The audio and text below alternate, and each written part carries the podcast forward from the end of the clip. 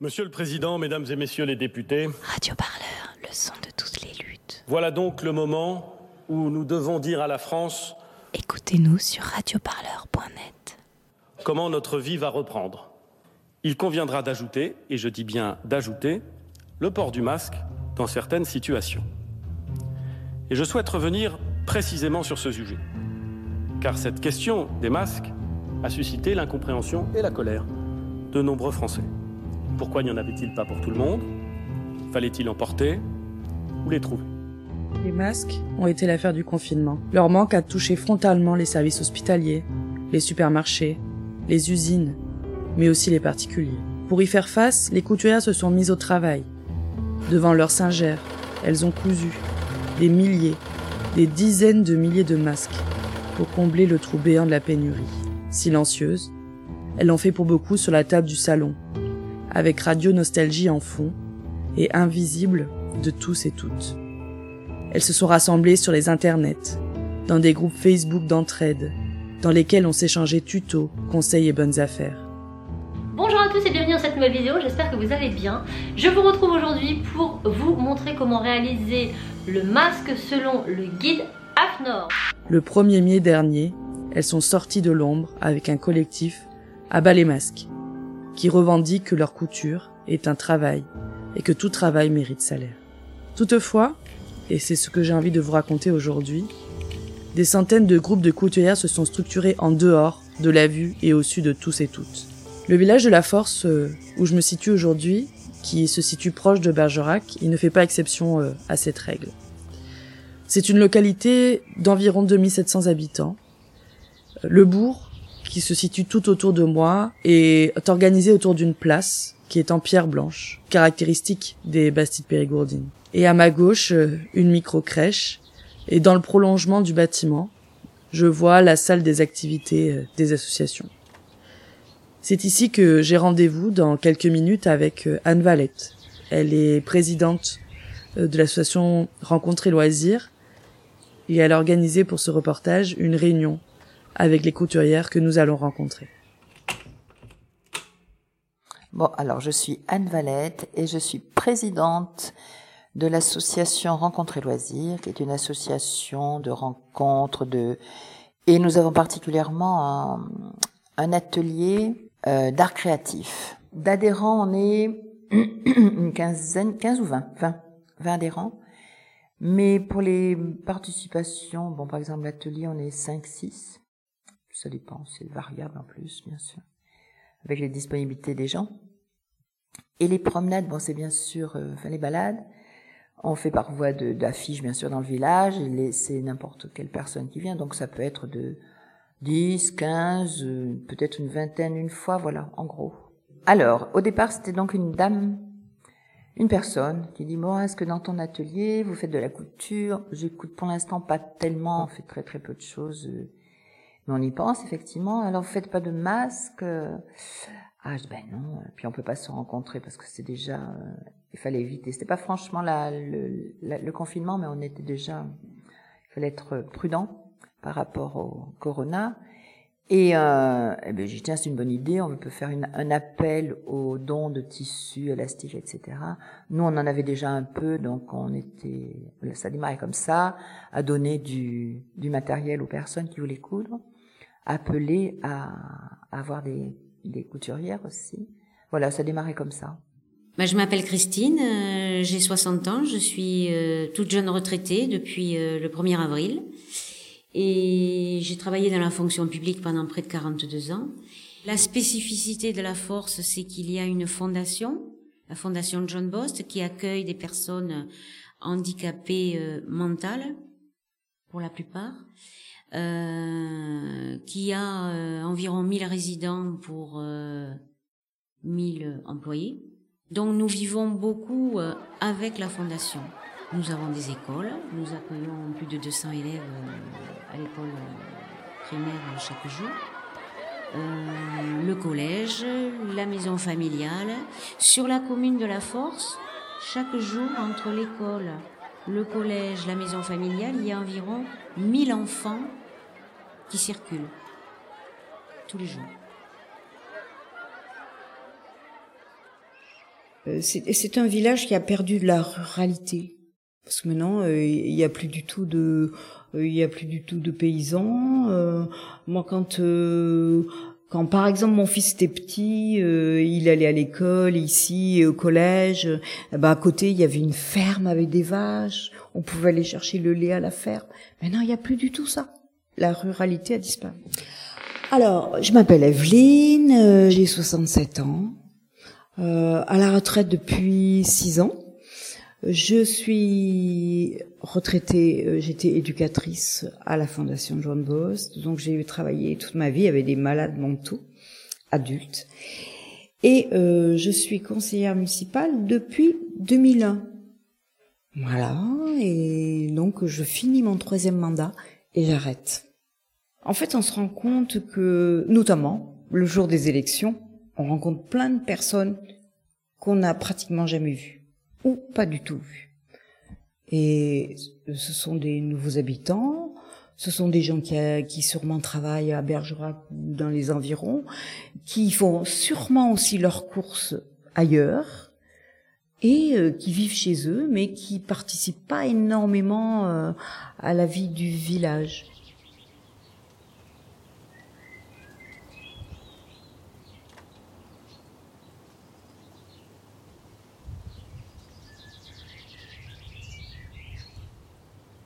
Donc depuis ces, élections du 15 mars, nous sommes entrés dans le confinement tout de suite. Et donc je me suis euh, tout de suite occupée de, de préparer une liste à partir de la liste électorale, une liste des personnes âgées de 70 ans et plus, ou de moins de 70 ans, de personnes que l'on sait en situation de fragilité. Et nous nous sommes partagés la tâche. Depuis la mi-mars, nous appelons toutes ces personnes pour savoir euh, quelles sont leurs difficultés en cette période de confinement et maintenant de déconfinement. Je me suis aussi beaucoup occupée des masques, hein, qui est un peu l'objet de votre reportage. Et euh, au départ avec l'association Rencontres et Loisirs, ensuite nous avons adhéré à la proposition du conseil départemental de, faire des, des masques avec les, ces fournitures. Nous avons battu la campagne. Euh, toutes les boîtes aux lettres de la force, à savoir 1200 boîtes aux lettres, ont été arrosées d'un petit papier où on demandait des bénévoles. Et une cinquantaine de personnes sont sorties de, de, de, cette, de ce chapeau, je dirais. Donc euh, au départ, on était parti pour confectionner 500 masques, et puis encore 500, et voilà. Et donc on a distribué les masques, toujours dans les boîtes aux lettres. Tous les forcelés et forcelaises qui ont demandé des masques ont été satisfaits. Et là, depuis hier, nous distribuons les masques de la commune de la Force que nous avions commandés depuis euh, plus de trois semaines et qui sont enfin arrivés. Euh, on a organisé des après-midi euh, pour préparer le matériel, des coupes de tissus, d'élastique. On a fait des petits, on a préparé des petits, des petits paquets. Et ensuite, on a euh, joint les bénévoles couturières et on leur a fixé un après-midi de rencontre pour venir chercher le matériel. Et euh, ensuite, euh, une fois qu'elles avaient fini leur travail, et ben, leur confection, on va dire, elles ramenaient à la mairie. Et de la mairie, c'était rassemblé. Ensuite, on faisait le point avec les personnes qui avaient fait des demandes et on préparait des enveloppes et après on redistribuait les enveloppes dans les boîtes aux lettres.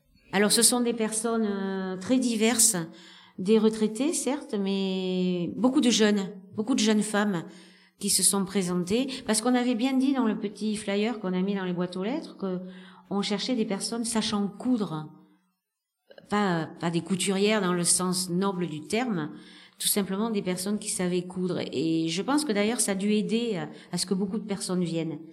Et donc des jeunes femmes euh, que je ne connaissais pas hein, moi-même, hein, euh, parce que bon, vous savez, on est 2700 habitants, donc forcément on connaît pas tout le monde sur la commune. Et euh, pas mal de jeunes femmes qui se sont présentées, des nouvelles habitantes, parce qu'il y a eu, il y a, des quartiers qui se sont créés depuis 3, 4 ans, 5 ans, euh, des nouveaux lotissements. Donc il y a beaucoup de personnes extérieures au village qui sont venues habiter là.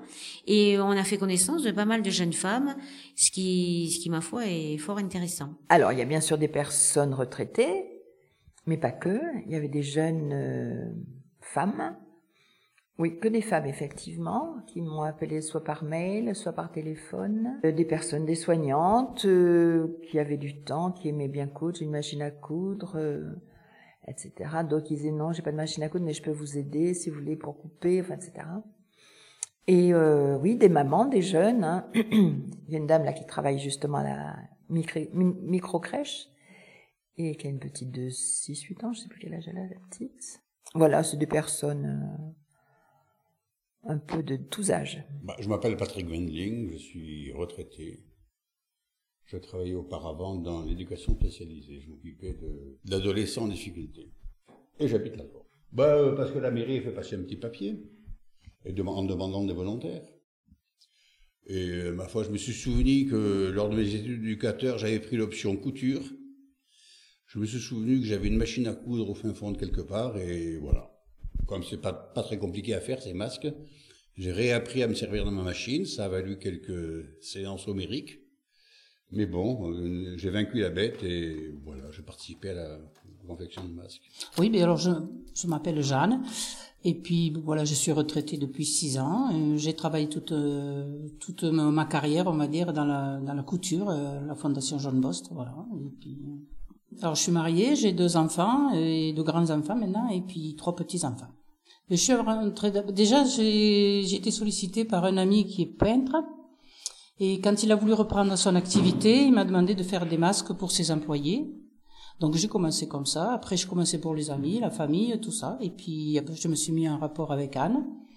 Et voilà. Et puis c'est parti. Euh, on s'est rencontrés euh, dans un magasin et donc on a papoté un peu. Et puis elle m'a dit euh, et c'est parti. Euh.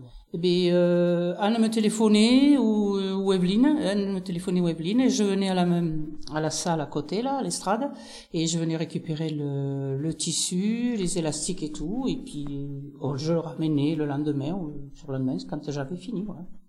Petit à petit, et eh ben moi je moi j'ai été là, je ne sais pas coudre mais euh, je peux découper, je peux communiquer, je peux informer oralement des personnes que je rencontre. Euh, voilà, j'ai un peu exercé comme ça euh, depuis le début et je me suis rendue utile aussi pour la distribution, pour préparer le matériel, mettre sous enveloppe, distribuer. J'ai également participé aussi au contact avec les personnes aînées de la commune.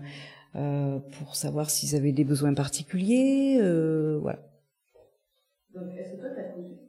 Non, moi, j'ai pas cousu. Et toi, t'as fait les petites mains? J'ai, Moi, j'ai fait les petites mains. J'ai coupé, j'ai préparé des petits paquets, euh, voilà.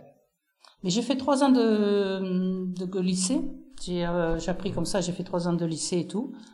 Et puis euh, après, enfin, au départ, j'étais pas partie là-dedans parce que je c'était pas ma, ma vocation. Enfin, j'aimais pas. Et puis en définitif, après, j'ai aimé et puis je suis partie là-dedans. Après, je suis rentrée. à...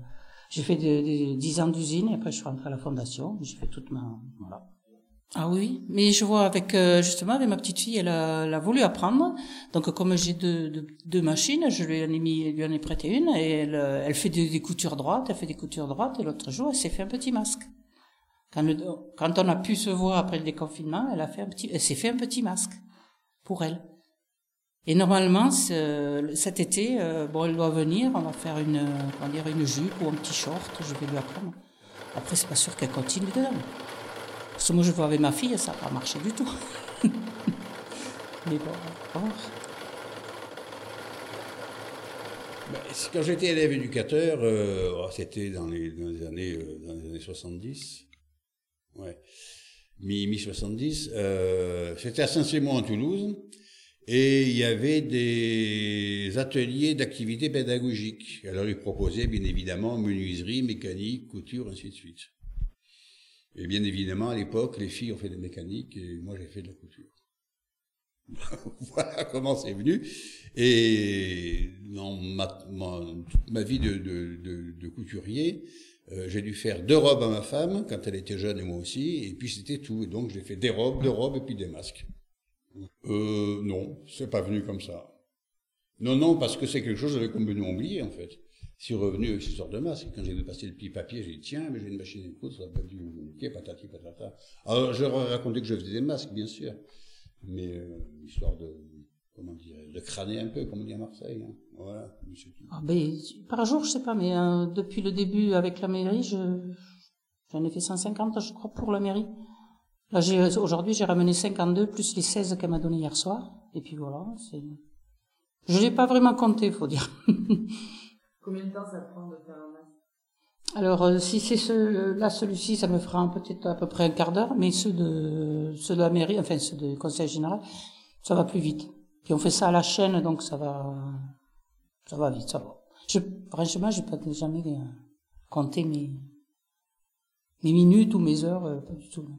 Mais euh, masque, disons le tissu déjà, il est précoupé à, à 20 sur 20, 20 cm sur 20. Après moi, avec ma surjeteuse, bon, je tourne, je fais le tour, comme ça, ça garde un centimètre de plus, disons. Après, je, fais une petite sur le côté, comment dire, un petit tunnel pour passer l'élastique et, et, on fait le pli. moi, je fais le pli avec le fer à repasser et je recoue les élastiques et puis, mais ça met pas. Non, alors ça, non, je fais à la chaîne. Je fais la chaîne. La chaîne, ça veut dire que ben, je surfile, mais comme là, je, je surfile tous mes masques. Bon, c'était des lots de 50, donc je, je surfilais tous mes masques. Quand ils étaient surfilés, après, je faut prendre des mesures pour que ce soit quand même le pli soit bien au milieu, enfin à peu près au milieu et tout ça. Après, après je fais sur les côtés le petit tunnel pour l'élastique et après je fais les, quoi s'appelle le, le pli. Je repasse le pli et je couds les élastiques quand les plis sont faits. Ah non, le matin justement non, je bon, je préparais le repas pour midi ou tout ça le matin. Euh, non, je m'y mettais que l'après-midi, je m'y mets.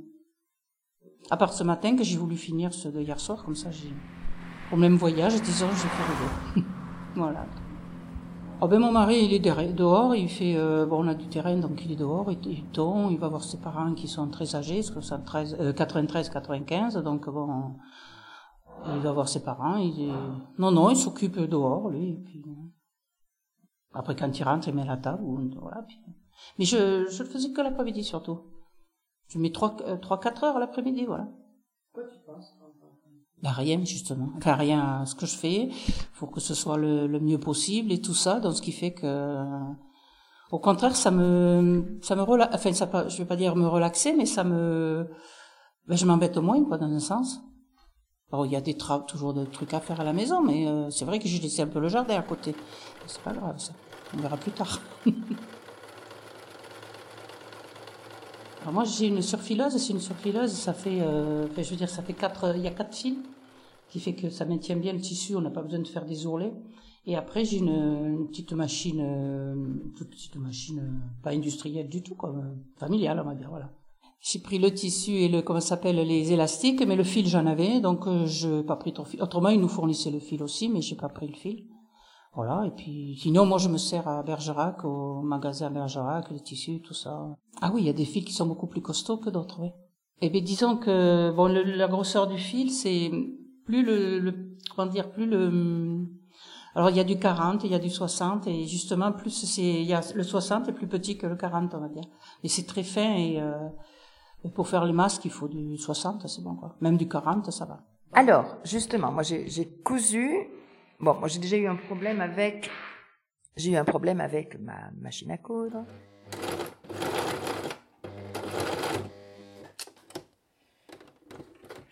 La tension n'était pas bonne, le fil n'arrêtait pas de casser, donc j'ai dit bon arrête, laisse ta machine de côté. Elle manquait certainement de nettoyage.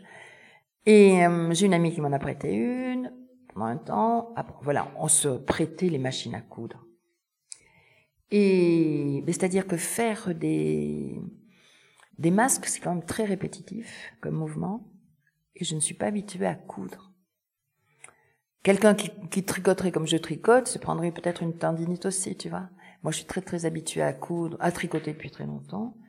Donc, euh, voilà, je pense que c'est le mouvement euh, répétitif euh, sur un long temps. C'est connu ça en fait. Hein. Voilà, donc euh, j'ai arrêté de, de coudre pour ça. Un masque, c'est très rapide. Hein. Le temps alors de découpe, d'assemblage, de un quart d'heure maximum. Et encore, je suis pas une grande couturière. Oui, oui, c'est quand même assez rapide hein, de faire un masque. Là où c'est un peu peut-être pénible pour certaines personnes, c'est la répétition. Mais comme disait Jeannette hier, euh, elle, elle fait vraiment à la chaîne parce qu'elle était habituée en tant que couturière, quoi. Mais pour euh, des gens euh, bénévoles comme moi, c'est... Ah, moi, je prenais plaisir surtout à choisir les tissus. Parce que j'avais j'en avais fait aussi pour des gamins de 4, 6 et 9 ans. Euh, la maman est infirmière, le père est éduque. Et donc j'ai choisi des, tissus rigolos, avec des animaux. Si on, on un peu du, du joli quand même. Hein. Alors moi le problème c'est que on n'a quand même pas des machines euh, professionnelles.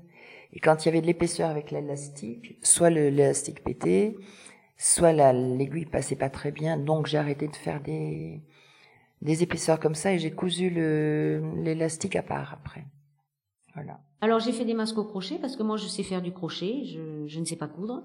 Donc j'ai au début j'ai cherché sur internet, j'ai vu qu'il y avait des tutos au crochet, donc j'ai téléchargé. J'ai dit je vais essayer. Alors j'ai bricolé, j'ai j'ai je les ai aménagés, on va dire, par rapport aux explications que j'avais trouvées. Et puis bon, même ma foi, euh, voilà, je, je m'en suis fait euh, trois.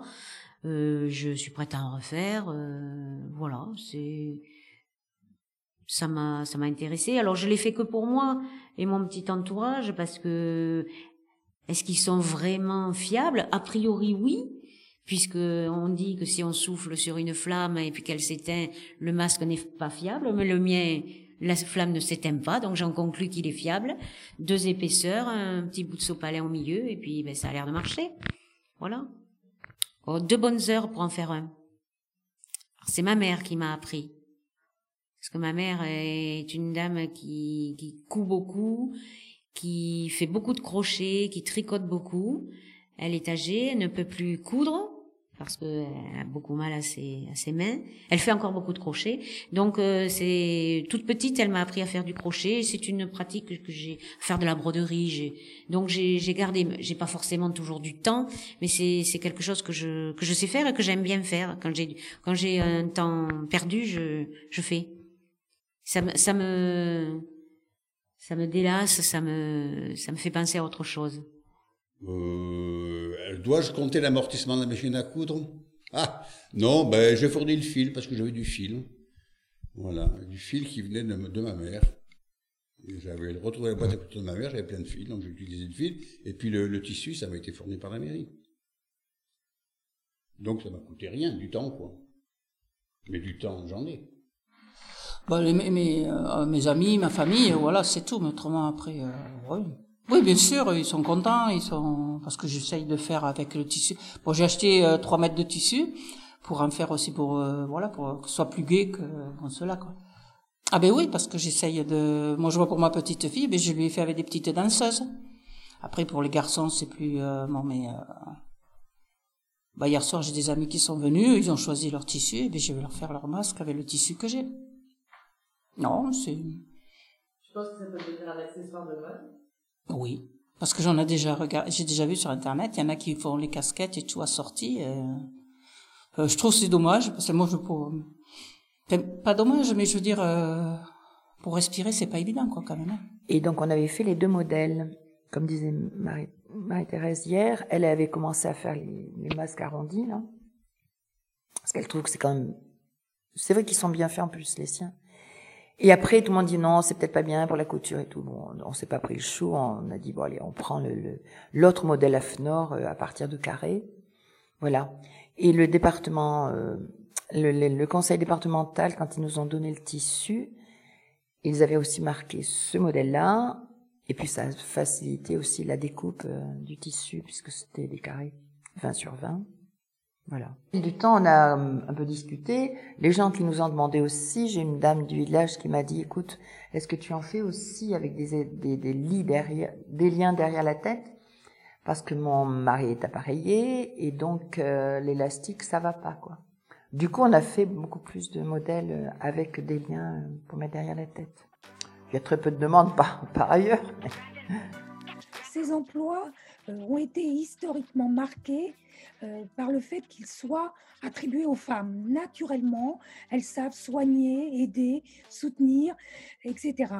Mais aujourd'hui, un homme qui occupe ces professions subissent cette même dévalorisation parce que ce sont les emplois eux-mêmes qui sont dévalorisés. Quand on les compare avec d'autres emplois à prédominance masculine, on réalise à quel point ces emplois très féminisés sont systématiquement dévalorisés en termes de salaire, en termes de carrière aussi, leur diplôme ou leur technicité, ou bien encore tout ce qui est conditions de travail, charge physique est invisible, invisible, pas prise en compte dans l'évaluation de ces emplois.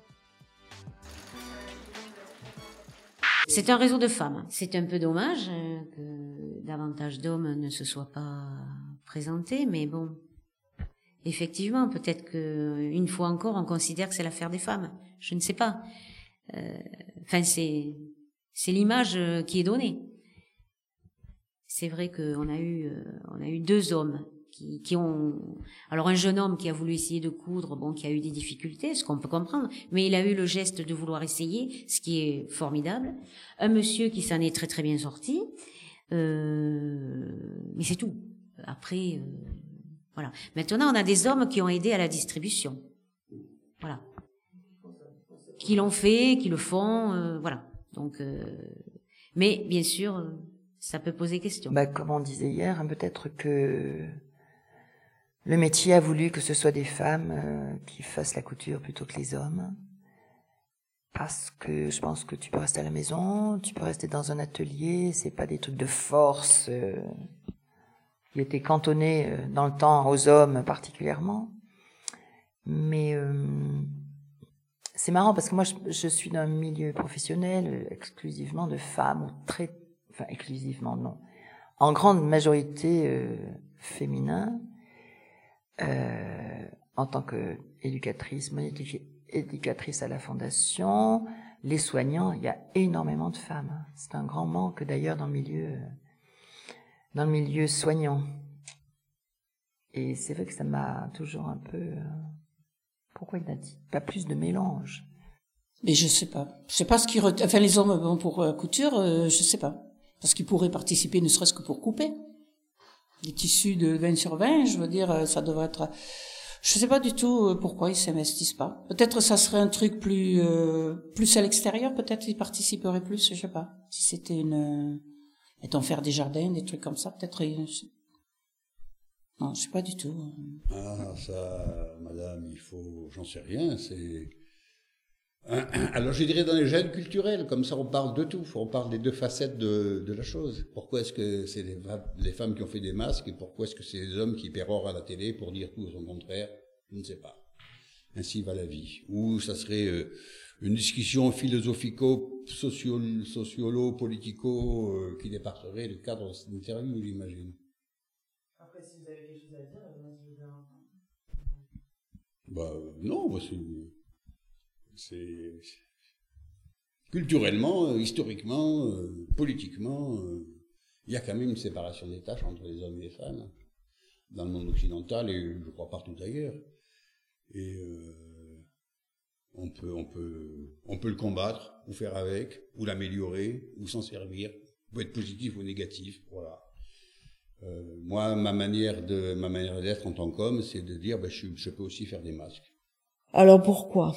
Hmm, Alors peut-être que la, couture a une connotation euh, féminine. Il y, a quand même... On, t'a donné les, coordonnées d'un monsieur et d'un jeune homme qui a ici de coudre.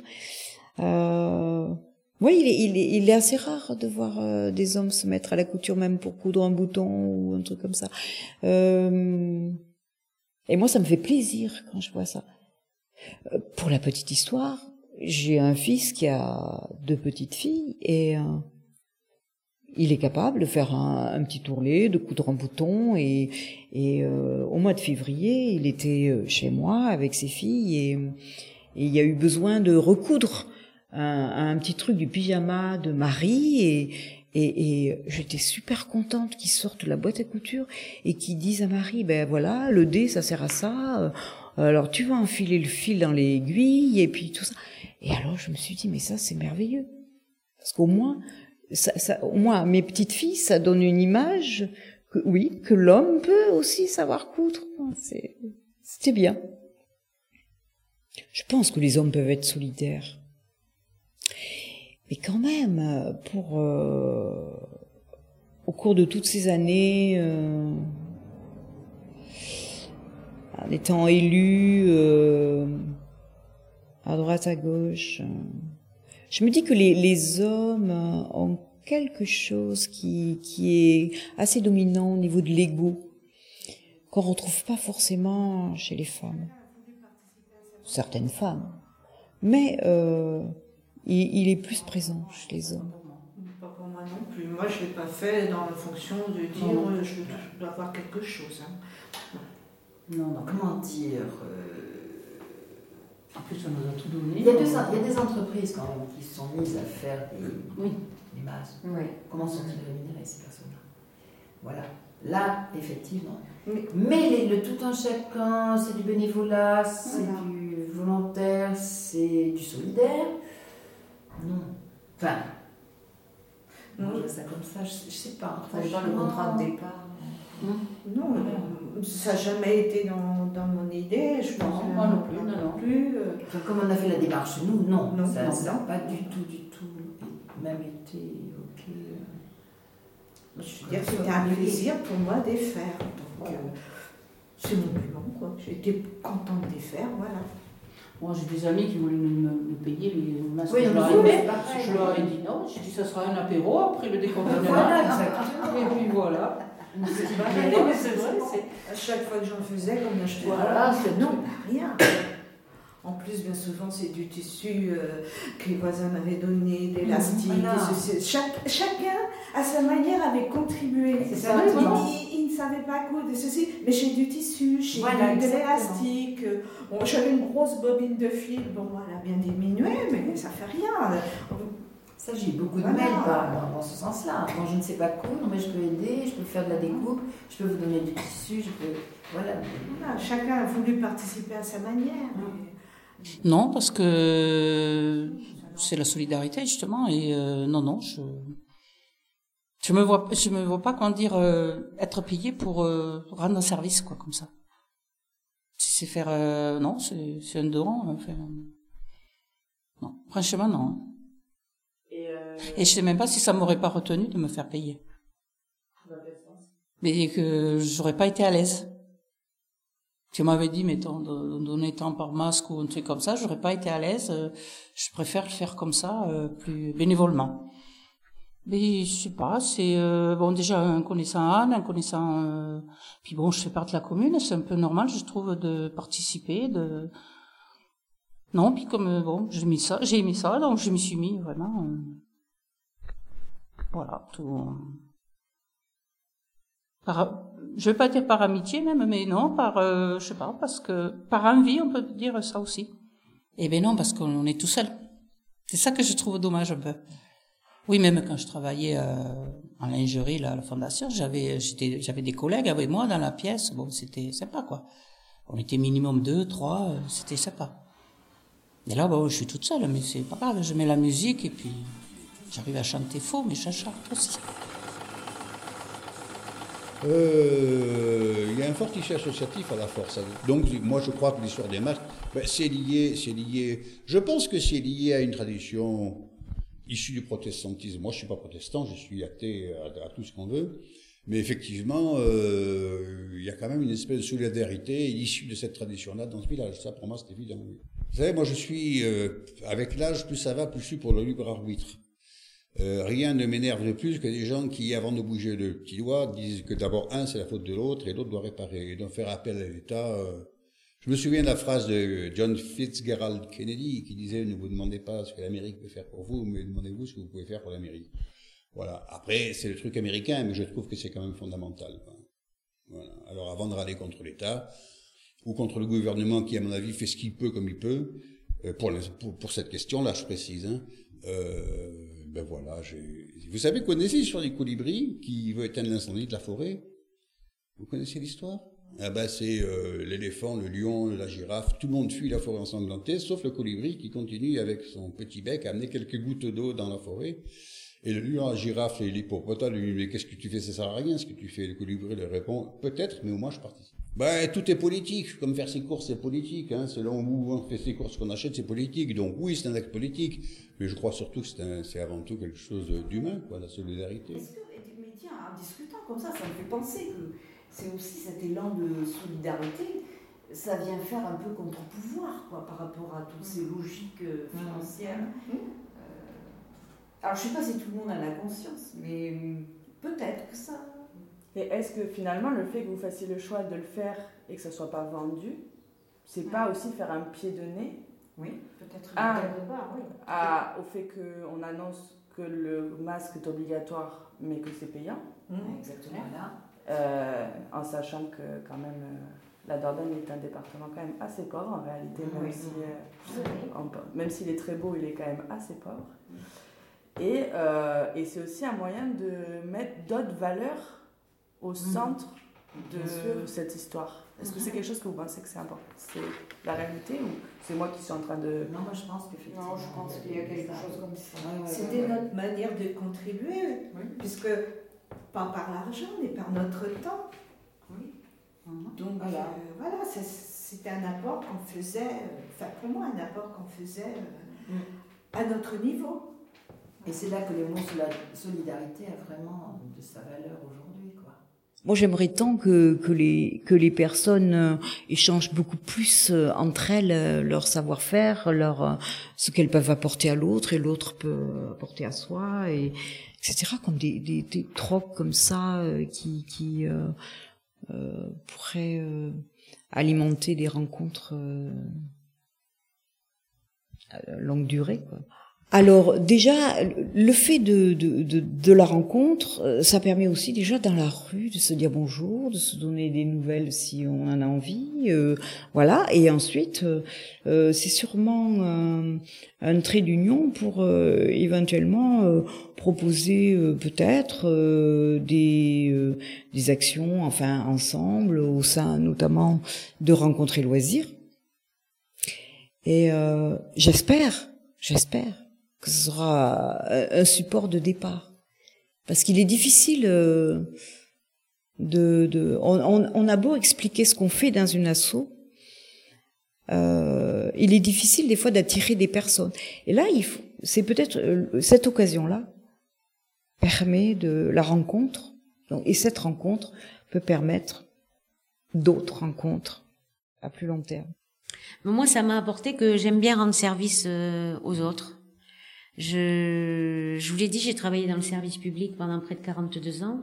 Euh, aider mes concitoyens, quels qu'ils soient, c'est c'est en moi. C'est alors on peut pas toujours euh, accéder aux demandes des personnes, mais bon, aider, aider, c'est voilà, c'est dans ma philosophie. Que quelle que soit l'aide, euh, voilà. Si je peux apporter une aide quelconque, je le fais. Voilà, et je continuerai. Ben, peut-être que on aurait dû pouvoir en trouver davantage dans les commerces.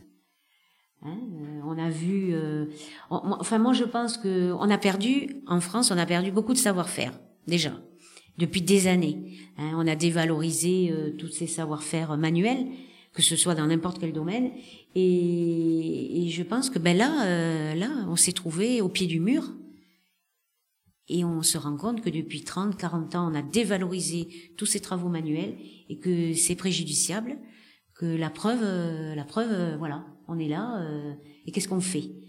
Alors il y a encore des ressources, certes, mais ce qui fait qu'on n'a pas trouvé dans les magasins, on n'a pas pu acheter des choses toutes prêtes, parce que malheureusement ça vient de pays étrangers, que je ne citerai pas, mais on a perdu trop de savoir-faire en France, je pense. Et la preuve en est. Ben pour que les gens sachent un peu ce qui se passe dans les villages d'abord, dans nos territoires, mot que je n'aime pas du tout. Et voilà, pour se dire, il y a, oui, une il y a une solidarité qui existe aussi.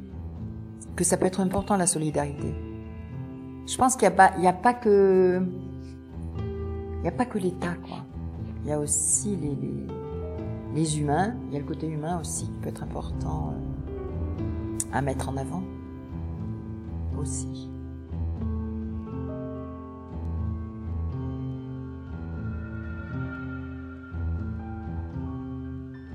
Radio Parleur, le son de toutes les luttes. Écoutez-nous sur radioparleur.net.